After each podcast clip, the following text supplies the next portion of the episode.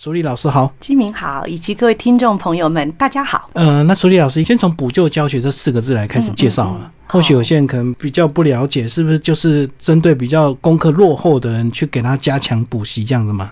呃，基本上是啦。所以叫补救嘛啊，他们在课业上，当然什么叫做落后，会有一些指标，包括大型的考试，呃，所谓的基本学历啊什么，他们都有指标哈。那比较简单的说法就是，从前我们会把学生分段，所谓的前段后段，所以的确就是学习落后的孩子。所以是指所谓的放牛班吗？哎，在从前是这个意思，对，就是落后的这个学生给他加强，就对对对，从前是放弃了，嗯，可是我们。你像披萨，这是大家最熟悉的一个竞争力的一个检测。它针对十几岁的孩子，了解一下一个国家未来的竞争力怎么样。从十四岁的孩子去预测，就发现我们表面上，因为我们的报道一定都会说我们数学很棒啊，我们的阅读很棒啊。可是披萨它不是只有这个指标，它还有注意你的前后段。他就发现我们的落差太大。嗯，所以芬兰大家都知道，它是披萨里面表现的很好的。那它更好的是它的均，平均的均。嗯，对啊，我们国内有不少关于芬兰教育的书，也都发现他们的副标题都可以叫做“没有资优生的教育”，让每一个孩子都是第一名，都是最好的。那这个就是我们教育里面需要去正视的问题，因为我们的 M 型化其实很严重。嗯，那披萨就发现了，就是我们的 M 型化，他就说你们表面上好像数学啊、语文啊。呃，科学啊，好像很不错，那是因为你们的好的拉上去的。那你们的好是怎么好出来的？是家庭背景好和补习，他特别对他特别提醒我们这一点，所以他强烈的建议我们应该注意后段。那当然，披萨是最近才给我们的建议啦，而早期我们可能没有想那么多，我们只是觉得教育弱势，那哪一种最容易教育弱势？就是偏远，对偏乡，嗯。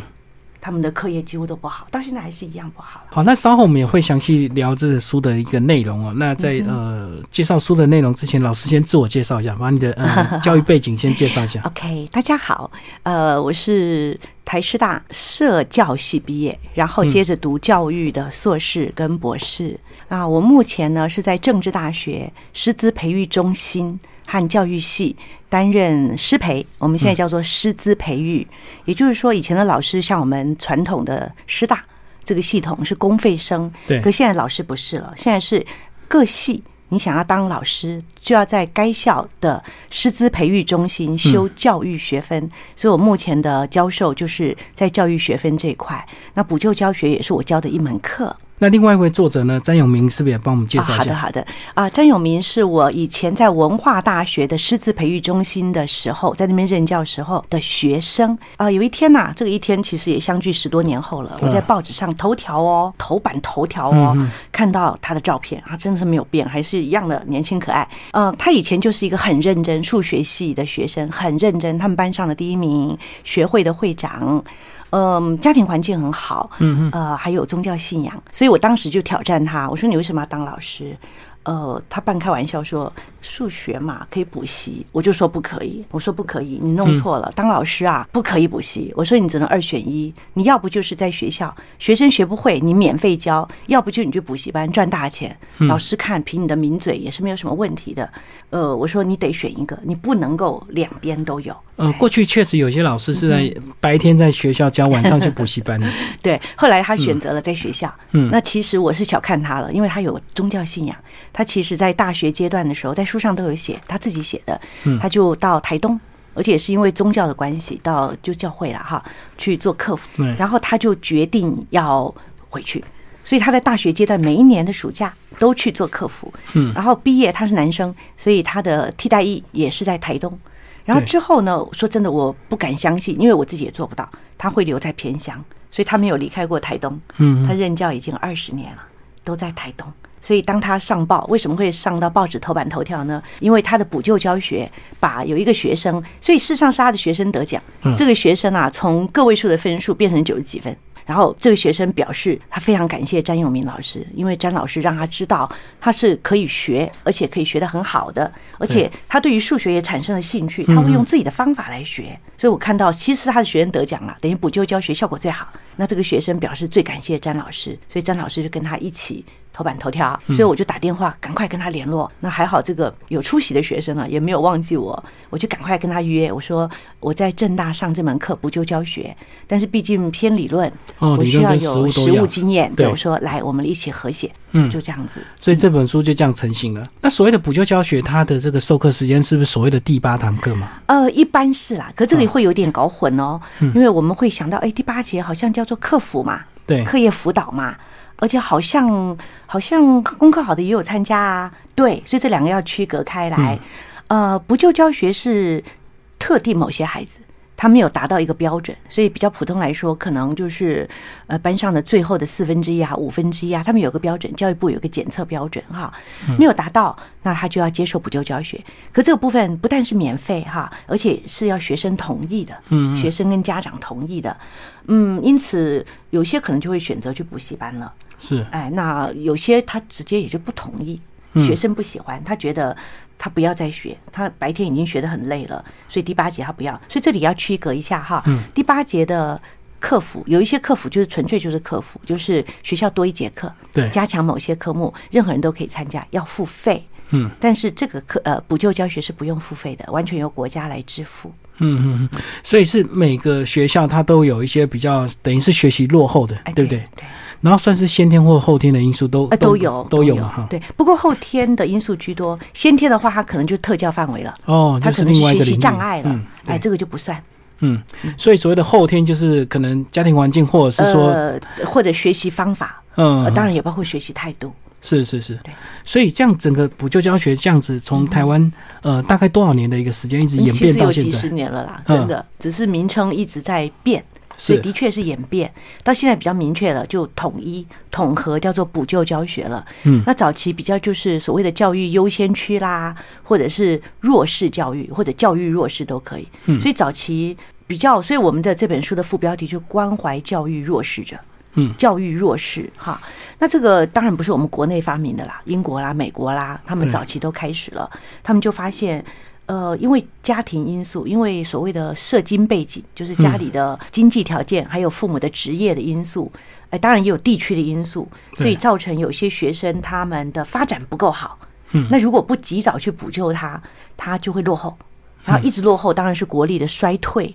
对，所以英国、美国很早就开始做了。对，嗯，美国他们以前的口号也叫做不让任何一个学生落后。对，那我们台湾因为也有学这样的口号哈，所以早期比较有的概念都是教育弱势者的教育，对嗯。弱势者教育，或者是教育优先区。那优先的意思就是说，他的资源要给他多一点，都会区这些啊？而不是偏乡。哦，偏乡优先区，哎，偏乡才是优先区。嗯。是是是，对嗯，，后来就觉得名称有点乱，呃，一段时间就换一个名称啊，等等，一直统合不起来，因此后来就把它统合，都叫做补救教学，嗯嗯。这。样会比较清楚。那过去关于这个补救教学有没有一些论战？因为我知道国外有些教育学者，或者是有些国家，他可能针对学生的专长去开发，对于比较弱势的地方倒没有特别加强，对不对？就是所谓的这个呃，针对他的优势去加强就好了。嗯哼，因为国民教育哈，它还是有一个基本嘛，对，所以我们叫基本学历嘛。嗯，那如果说他连基本都没有达到，这也反而是另外一个论战，就是他都没有学会，他为什么可以升级？为什么没有留级？那到最后他都没有学会，我们也没有一个检核，说他是不是达到了，可是他又受了所谓的教育，嗯，对，所以这也是另外一个论战。那如果我们从这一点来讲，呃，照说既然是国民教育，那每一个国民都应该达到一个基本的水准。基本水平。所以现在我们的补救教学是延伸到十二年国教了。嗯虽然我们其实不是真正的十二年国教，因为我们后面这三年高中职并没有强迫。没有强迫入学，呃，可是有做学费的补助啊等等，所以我们目前还是称之为十二年国教。因此，我们的补救教学已经往后延伸了，嗯嗯，到高中职都有了。所以针对就是十二年国教的范围里面，对不对？哎，对，到了大学就所谓的自由学习了，就没有这个问题。对对对，那至于另外一个论战，所谓的优势能力，呃，这个是本来就要培养的啦，这个并不相违背，就是每一个人一样都要上这些国音数设字啊等等哈这些科目，可是我们一定有一些东西是比较强，所以补救教学是补救嘛，就是他嗯。弱的地方要补起来，可是优势能力这就另外一环了，嗯，哎，对。所以两边是同步的，没有这个互相冲突。没有没有相违背，好，那接下来就来讲讲一些实物，好不好？这个呃，当我们了解这一套这个理论之后，对，是每个老师他都有办法执行所谓的补救教学，还是他要需要另外再学习一些东西？的确，呃，对，好，这个问到关键了哈。教育部啊，他还是有定十八小时的一个课程，十八小时课程。哎，对，就是针对补救教学。嗯，十八小时其实以大学来讲，差不多只有一学分的课。嗯，对，一学分，所以十八小时它就分成若干区块，比如说怎么样了解补救教学的学生的心理，他们学习的问题，还有补救教学它一定有特殊的教法。那当然教法里面也可以区分，因为目前我们还是只有主科在做补救教学啦，哈，就是哎，国文要怎么补救啊？数学要怎么补救啊？英文要怎么补救啊？嗯，但是。呃，教育部又觉得老师就是尤其在现场老师，他应该蛮了解了，所以呢，他们可以减寿，就是他不需要十八小时，他只需要八小时。哦，不用那么满，不用那么满。嗯，呃，那对于一般学生，像我上补救教学这门课，我就跟教育部申请，说我这门课我三十二小时，哎，对不对？所以那你只要十八，所以我们就通过了，就是以我上课的内容，他们就承认上过我的课的学生，以后就不用再去受这十八小时的。研习，他就可以成为补救。哎，对对对，他就可以成为补救教学老师。所以完全没有经验的老师就要上十八小时。对，可是在职现场的老师，他只要上就不到一半了，就是八小时就。那补救教学有没有一些科目的一个差别？还是几乎国英数，反正只要落后的都有所谓的补救教学这样的一个？呃，目前是这三科都有。嗯，那未来嗯，可能就是再有财力吧。包括社会科啦、自然科啦，其实也应该要有啊。那目前是以主科为主。嗯，那现在这个呃，整个发展的一个情形，就是就是以所谓的这个偏向比较多。倒也不是，当然不是，还是大都会也是有 需要补救，一样一样。对他一样也会有后段，就是学不会的孩子。尤其我们现在是常态编班。嗯，在常态编班之下，呃，我们现在分成为 A、B、C 三个等级嘛。A 叫做精熟，B 叫做普通，C 就是待加强。嗯，所以我们现在叫减 C，就是。C 这些人数要减少，待加强的意思就是他需要补救了。嗯，待加强哈，嗯，都会区也是一样啊。那当然偏向会比较多一点，所以都一样，都需要做补救教学。那这里面就涉及师资。刚才主持人问到师资，呃，以学校端来讲，他会觉得最好的师资还是现场老师。嗯，因为现场老师最了解学生，对，也有 power。可是我们有一段时间啊，呃，是用夜间授课。就我们叫携手计划，所以名称其实蛮多的。携手就是大手牵小手，嗯嗯。那那个时候用的是大专生，嗯。可是目前其实还是有用大专生，就是永林基金会，永林他们就是专门培养师资，就是呃现在叫教育大学，对这些，因为永林是负责小学阶段的，就是教育大学这些师资生，我们现在都叫师资，以前叫师范，这些师资生他们去小学做补救教学，所以。那国中的部分就是一般的，像台师大啦、政大啦，呃，他们的学生，大学或研究生哦，去小学或者国，我们是去国中啦，去做补救教学。那这个的缺点就是，他不是学校老师，他的经验其实不够，对，他的班级经营能力其实也不太够，还有他没有 power，因为学生不怕他，他们知道这个只是一个大哥哥、大姐姐。对，当然优点就是跟学员比较容易打成一片，有热情啊！哎，对对对对对，有热忱，而且比较没有太大的压力，呃，学起来也还可以，学生会觉得还可以。那当然，主持人你都问到了关键了，就是说，其实补救教学老师如果跟白天的老师是一样的，对啊，那同样的教学方法啊，对，怎么会？所以他对，都白天都教不会，所以目前补救教学其实芬兰做的最好，但是芬兰的补救教学，呃。不是我们这样的做法，所以我们现在慢慢也有人调整了。因为晚上哈，如果要由现职老师晚上再教，他很累。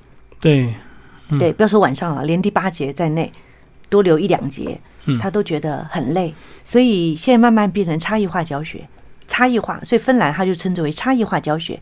差异的意思就是一个班级是常态，目前我们都是常态编班，常态一定有差异，就是上中下。对，哎，那我们该怎么办？所以差异化教学就是。怎么样兼顾到那个后段？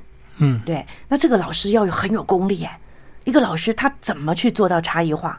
那芬兰的做法呢是，或者德国的做法是两位老师，一个班级要有两位老师，嗯，同步，一个老师正常教学，一个老师做补救教学，就他去注意有谁可能跟不上了，他就从旁辅助。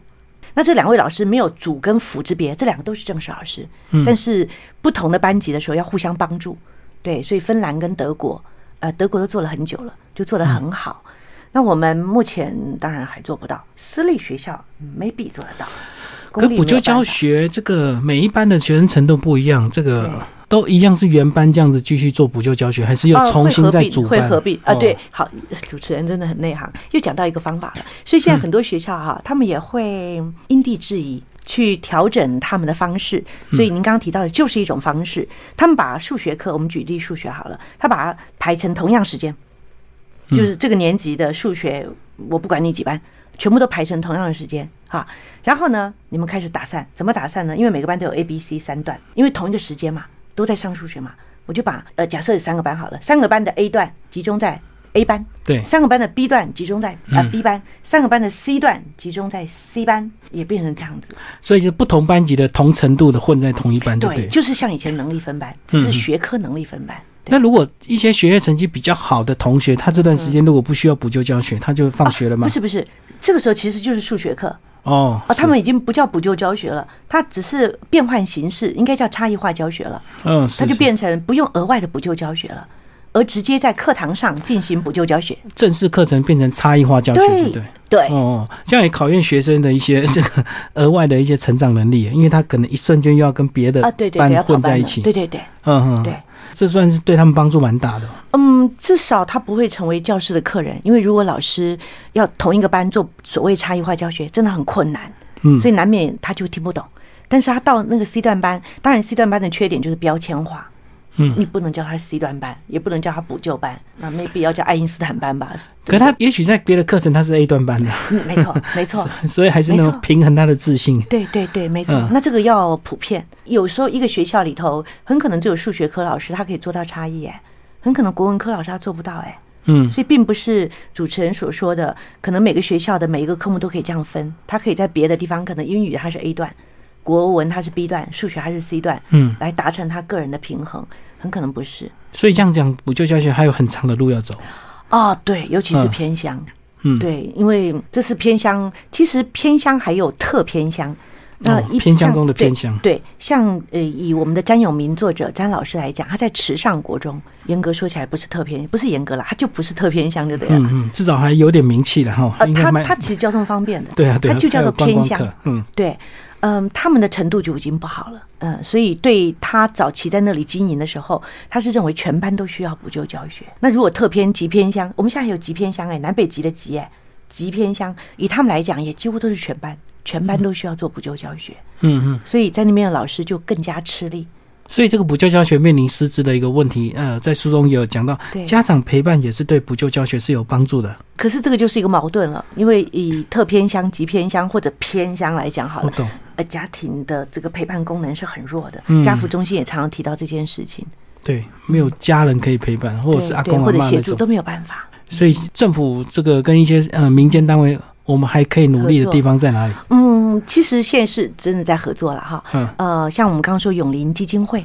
对政府就有不少是委托给永林来做了哈，各有利弊。因为包括李嘉彤先生的这个博奥幼博幼基金会也是，他们都很棒的地方就是他们都开发了教材，然后他们自己也做师资培训，所以这也就是民间可以帮助政府的地方。对，刚才您提到的说师资怎么培训，呃，永林跟博幼他们就会去做师资培训，但是相对的，以我 当然有一点点本位主义啦，就会觉得说教育专业。嗯，我们其实就不被信任了。居然是寄望一个基金会，对对对，由他们在开发教材，由他们在做培训。嗯，他们当然更信任他们那套。当然，我们也相信他们也找了很多的教育专业。可是，毕竟师资培育中心它是属于所谓的正统。那如果我们今天在师培受了那么多的专业训练都不足，那我们师培是要加强。嗯，可是的确这也是个吊诡，因为从前我们读师范院校的时候啊。我们修的学分是很多的，嗯，因为要大学四年嘛，对。但是现在不是，现在只需要中学二十六个教育学分，小学四十个教育学分，嗯，那怎么够？所以几乎以我来讲，我在正大开补救教育教学这门课，可是也不是年年开耶，也是两三年，学生不够就开不成。呃，倒也不是学生不够，是不可能开那么多课。嗯嗯，当然也叫做学生不够了，因为母 群体就这么多，你开那么多课开不成。嗯，对，所以就会像我大概快两年前了，补救教学这两年也都没有开补救教学。那接下来就讲讲，那到底这个未来的挑战跟一些这个新的期望，到底还能怎么做？哦那政府的部分呢？对对对，政府的部分的话，就是呃师资端。师资啊，基本上以学校的立场来讲，他们还是希望是现职的老师最好，对就是又认识学生，又有 power，又有经验。嗯，但是缺点嗯其实没有那个缺点啦，应该是说现职老师不见得愿意。呃，对以体力来讲，即使给他额外的加班费，啊他也不一定愿意。没有错，他也嗯不见得愿意。万一经费不足的时候，是他、啊他还要做义务的。对，然后另外就是大家我们也猜得出来的，就是它的效果到底有多少？嗯，对，同一个老师，同一套教法。哎，倒也不是，就是学生，嗯，呃，有可能是他的学习能力，也可能是他的学习方法跟态度。如果他白天真的都学不会，那么再给他额外的时间，他真的就比较学得会吗？那这个部分呢，就很需要教学的技巧。那詹永明这部分他就很强，可是他也付出了很多很多很多。嗯这个真的是超越大家想象的多。就是早期他就是，嗯，包括礼拜六哦，他们整个池上国中所有的老师都可以做到免费哦。嗯，义务。哎，对，义务帮学生做补救教学哦、真的已经到了很长期了。然后詹永明更厉害的是，嗯，他本来住台东市，每天很早要开一个钟头的车到池上，后来他被池上留下来了，他现在在池上住了，就住在池上了。嗯然后他的家就开放给学生，每天晚上孩子都到他家里面来做两个小时的数学的补救教学，也都是免费哦。那你看有多少老师可以做得到？真的是很难，呃，有效果。可是以偏乡来讲，这又是个吊诡了。偏乡不管是家庭功能或者学生的动机，呃，或者是资源，都没有都会地区来的好。对所以他们在这里看起来不错，可是，一到都会去跟别人竞争呢，又又不行了。所以偏乡你再怎么做补救教学，他一到都会去的时候，他就马上竞争力不足，对，就会落后。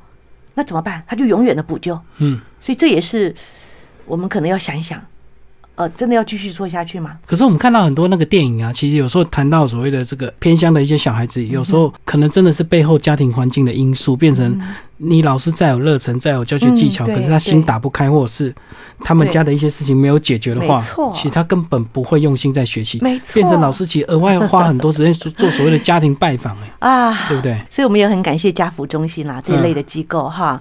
嗯，那这里面张永明他也提到这个故事，他就说很多孩子学不会背后是有故事的。对对对，哦，如果你不是他笨，是解决他的嗯家庭问题，那他不可能。所以张永明说，对他最大的启发，倒不是说真的去让孩子的数学变好，他数学老师嘛，而是解决孩子的一些问题。对家庭问题或者是什么因素这样，对，嗯，那这些问题不容易解决，要不然家福中心为什么一直在努力，一直在努力？对，那家福中心还不一定做偏乡嘞，嗯。哦，他们也住了很多很多都会地区，所以这个补救教学好像要包括家福中心，包括这个区公所，这个哦，全部大家都要结合，哎，要有个共识，才有办法达到真正的一个效果，不是只有教学上、教书上而已。对对嗯。对对，是真的，是真的。所以政府当然编了很多的预算，现在已经是数十亿了，嗯。在做补救教学。但是前两天我到一个特偏乡，现在我们叫极偏乡，学校的主计就是专门发钱的，他就小小的怀疑说，他一直在发钱，他就发现补救教学其实占了很多经费哦。那下面那句话就没有多说了，其实就意在言外，就是我一直在发钱呐、如果学生真的有效果了，为什么我一直在发钱呢、而且那钱不算少哎、就是每一个老师如果他愿意教补救教学，其实不算少哎、有额外津贴就对。哎对对对对对嗯但是他感觉没有效果就对。对，他就觉得，嗯嗯，所以我真的觉得这个问题，嗯，因为偏乡不会是只有教育问题，医疗也有问题啊。对啊，生还有包括生活哎，对对对，三经济啊等等。对，所以至少我是教育这一块，我觉得教育部啊，可能应该要这样子，应该应该是个跨部会，嗯。应该要整合卫福部啊，或者社会啊等等哈，内政部对等等，就是大家要通盘，嗯，因为偏乡医疗真的也是一个问题，对啊对啊，但是他们的做法，在我跟医界的医界的朋友聊天，我觉得他们比我们厉害。对，那为什么？譬如说，呃，因为偏乡都有卫生室、卫生所，我们叫、嗯那卫生所是乡啊，可是地区地区、部落部落，它都有卫生室。嗯，那卫生室不能只有护士啊，一定要有医生啊。对，那医生怎么来？就他们轮咯。哎，对，你说对了，就是一定要轮，一定要好。可是我们教育就没有做到，我们偏乡老师不是轮的、我们偏乡老师是考的、欸，所以考上就是就到那里去，对不对？所以他就不要去啊，所以他可能就招不到啊。所以你一定也听过一招、二招、三招，这个越招这个呃越招 水平越低就答对了。嗯，对，那怎么办？所以能不能制度化？譬如说，嗯，日本他们的老师终其一生啊，你要选两年到偏乡去，就跟我们男生要当兵一样，一辈子要当两年兵啊。那还有别的国家的呃对岸，包括对岸在内，嗯，因为他们的老师要分级，所以只要你要参与分级或者是加薪，你都必须要去偏乡。要补这个资历，真的。对对对，可是我们这里没有这样的要求，所以你真的要我选，以前我是师范院校毕业的，我们是按照成绩分发，有多少人有这个热忱，他会成绩很好，愿意分发到偏乡。所以成绩好的都是优先选。对，当然啦，大都会。对啊，那现在考试也是一样啊，他也是一样按成绩分发啊。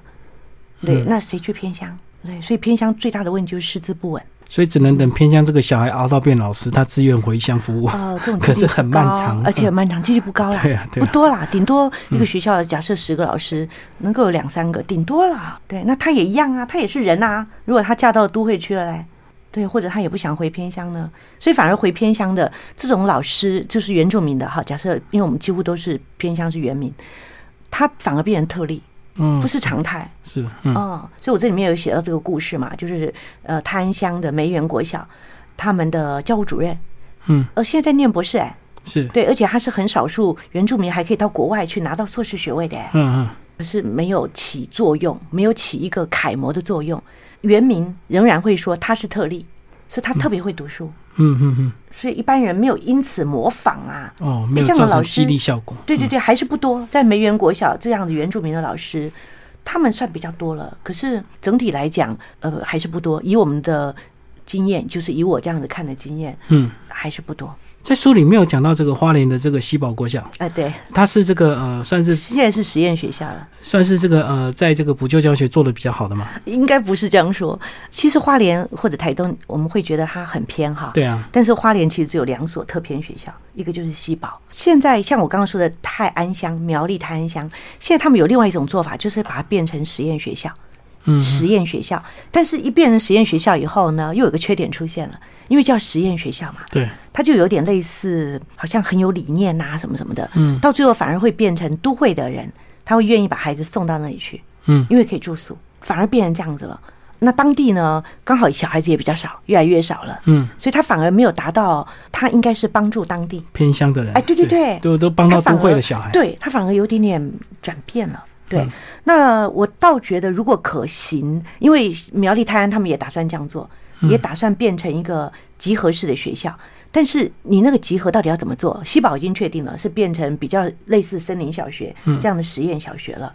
呃，那泰安乡这个几个学校，他们有七个集偏学校，呃，有四个比较靠近，呃，他们是有点打算变成一个原民学校。嗯，那这也叫做实验学校。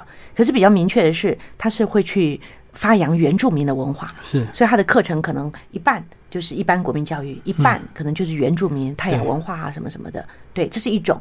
可是我觉得还有一种可以发挥的，就叫做公办民营。嗯，公办民营，也就是说，你就让有理想的人他去经营，去经营它。嗯，可它仍然是国民学校，就是国民中学、国民小学，它的收费仍然是平民化的。嗯，也就是一般人不是贵族化的，一般人都可以去。对，可是你公办民营，你就可以比较私立学校的经营的方式，你可以把你的理想啊，甚至于有人就可以捐钱，嗯，对，包括师资这一块，因为有理想了，所以我们可能都可以把这个老师的待遇提高，对，让真正有能力的他愿意去那边奉献，去那边发挥，对，让这些学校的弹性更大一点，我我觉得也很可行呢，真的，嗯。可是现在有蛮多这种所谓的这个私立学校，他们也是自己在走，对不对？这两个很不一样。目前我们的公办民营的学校很少。我们为什么会有公办民营呢？是因为民国五十七年那么长久以前，已经是五十年前了嗯。呃，国民教育九年国民义务教育，可是没有到一乡一国民中学的地步。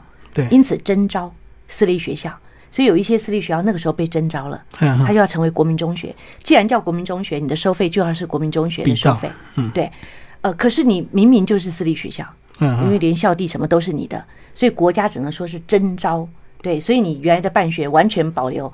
可是征招一定要给你好处，你的老师全部用公立学校保障，嗯，也就是说，任何的福利、退休，他们就有退休金，也有月退俸，全部照公家的，全部照公家的，对。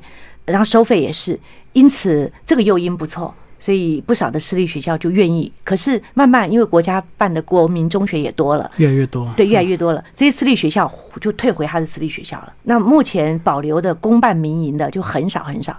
呃，我最清楚的一所就是屏东坎顶乡的南荣国中，它其实就是一个私立学校。呃，它的体制就是一个私立学校，可是这么多年来，从民国五十七年到现在啊，超过五十年了，它就是完全是公校收费。嗯哼，所以它是保障他的学生用公校收费，可却享受私校的品质。那像这个是有很多学校很羡慕的，因为如果可以这样子，因为这样子它等于是自营嘛。嗯嗯，对，有一点点像加盟，有一点点哈。嗯，可他可以自营，他可以有他的理念，他可以有他的教学方法，然后学生又很平等。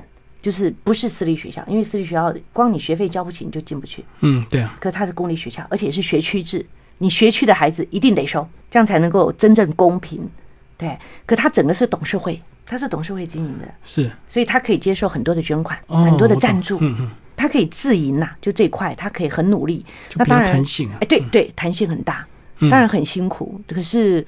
嗯，就是效果就会出来。好，最后老师为了写这本书，也访查很多实际实务上在做补救教学的一些老师哦。对，呃，有没有一些比较成功的一个案例可以跟我们分享？哦，当然还是有啦，因为大家这么努力哈，这么多年了，包括作者詹永明，对对，其实一定是有效果的。我们为什么说一定呢？就像主持人说的，以前我们叫做前段班、后段班，后段班另外一个名称叫放牛班。那各位听到放牛班就想到一部电影叫《放牛班的春天》，嗯，对不对？说放牛班也有春天呐，是啊。所以碰到一个很棒的老师的时候，哎，这个学生的潜能是会被激发的，嗯，对。所以同样的，我们现在这个补救教学最主要的精神就是不要让这些学生落后，不要让他因为后天的因素落后，所以我们应该给他应有的资源、应有的关怀、应有的陪伴，嗯，让他能够提升，而且越快越好。那芬兰教育就是这个精神。嗯，而且他们是非常非常的早，他们非常的扎实，他们不让任何一个学生落后。所以芬兰教育的两个精神，一个就是他们有自由班，另外一个就是他不让任何一个学生落后。嗯哼，所以他是全民，非常非常的均值。对，因此最有名的写芬兰教育的陈之华女士，她就说，她刚开始还很好奇，哎，这个学校长这个样，那个学校长这个样，她都想去看。后来她没有这个好奇心了，因为每个学校都长一样，都很平均，就对，对，就可以做到说图书馆，哎，在都会。不信主持人，如果你有兴趣，你去都会一个明星学校的图书馆，再去一个极偏乡的图书馆，它两个长得很不一样。对，都会会像成品，嗯，偏乡会像仓库。那为什么会这么不公平？为什么我们会觉得偏乡的孩子不需要阅读？他不需要也很有书香？对，那这点是很令人难过的。所以其实我们去偏乡，呃，我们帮他们做图书馆，对，或者帮他们带阅读教育，嗯，等等，会觉得很值得，因为这些孩子。他拥有的在里面很多都会提到说，他拥有的资源只剩下学校教育了，只剩下老师了。所以老师你愿意多付出，学校愿意多付出一点，他就多一点。对，如果你不要，你觉得你就是上下班朝九晚五，他就没有。嗯嗯。那这个时间一错过，那就恶性循环了。对我相信你知道我说的恶性循环是什么意思。嗯嗯。他的家庭就很难因为教育而反转了。对对对，而且对他们来讲是唯一很珍贵。那如果在都会区，他有很多对对，他有太多资源了。这个放学，反正他白天学不好，晚上回去补习班嘛。对了，嗯嗯嗯。今天非常谢谢我们的这个呃。王淑丽老师为为大家介绍补救教学，关怀弱势教育者。那如果说大家想要进一步对这个议题先多加一些关注，或者是提供一些资源，要怎么跟老师你们联络？你们最前一阵子不是成立了一个学会？是的，我们这个学会的名称有一点长，比较简单呢，叫做无国界教师学会。嗯，对。然后落落长前面，我们是社团法人，所以我们是一个公益单位，而且我们用了“华人”这个字眼，“华人”意思就是说。说华语的地区都是我们关怀的范围哈。那这个学会呢，它主要就是要关怀弱势者，对，要促进教育机会的均等。所以我们的网站啊，或者我们的脸书啊，都已经有丰富的资料了。然后我们也办了很多很多的活动。呃，其实我们成立时间很短，才四个月左右，嗯但是已经引起很多人的注意了。所以赶快做一个小小的宣传，就是如果你想要了解哈，除了脸书之外，欢迎您参加我们的教育。公益为旅行，也就是我们会以我们关怀的极偏学校为核心，嗯，然后周边的景点，我们已经办过的是侠客楼古道和秀兰国小，一天还即将要办是两天？三天，哇，三天！对，即将要办的是梅园国小嗯和猎人学校，还有雪霸国家公园，对，就认识泰雅文化。所以我们会以学校为核心，对我们是等于是教育公益为旅行嘛，对，嗯你就进入校园，而且我们的最棒的导游或者地陪就是校长。嗯，他会陪着我们，所以很多的问题会更深入，而不是游客只是哎看看风景、赏赏花、吃吃甜食跟水蜜桃，绝对不是这样子。嗯嗯嗯，而且校长亲自带领，这个呃更加有深度啊。对，所以他们参加过的就问我说：“你们哪里找来的导游啊？”嗯嗯，我说：“那可不是啊，所以就等于透过这些微旅行来深入这个偏向教育对现场，是的，就是对的，，是的，嗯嗯，对，真实的体验、实地的学习所以不用你们这个会员也可以参加，啊，对？当然非常非常欢迎，而且我们希望亲子一起。”所以我们才办过的就有国中生啊、高中生啊，嗯。那有两个高中生，他们的目标都是要当老师，哦，所以反而是他们拖着父母一起来，是是是。然后参加了以后呢，啊，父母也认同了，今天非常谢谢王淑丽老师为大家介绍哪里谢谢谢谢啊补救教学，谢谢。谢谢。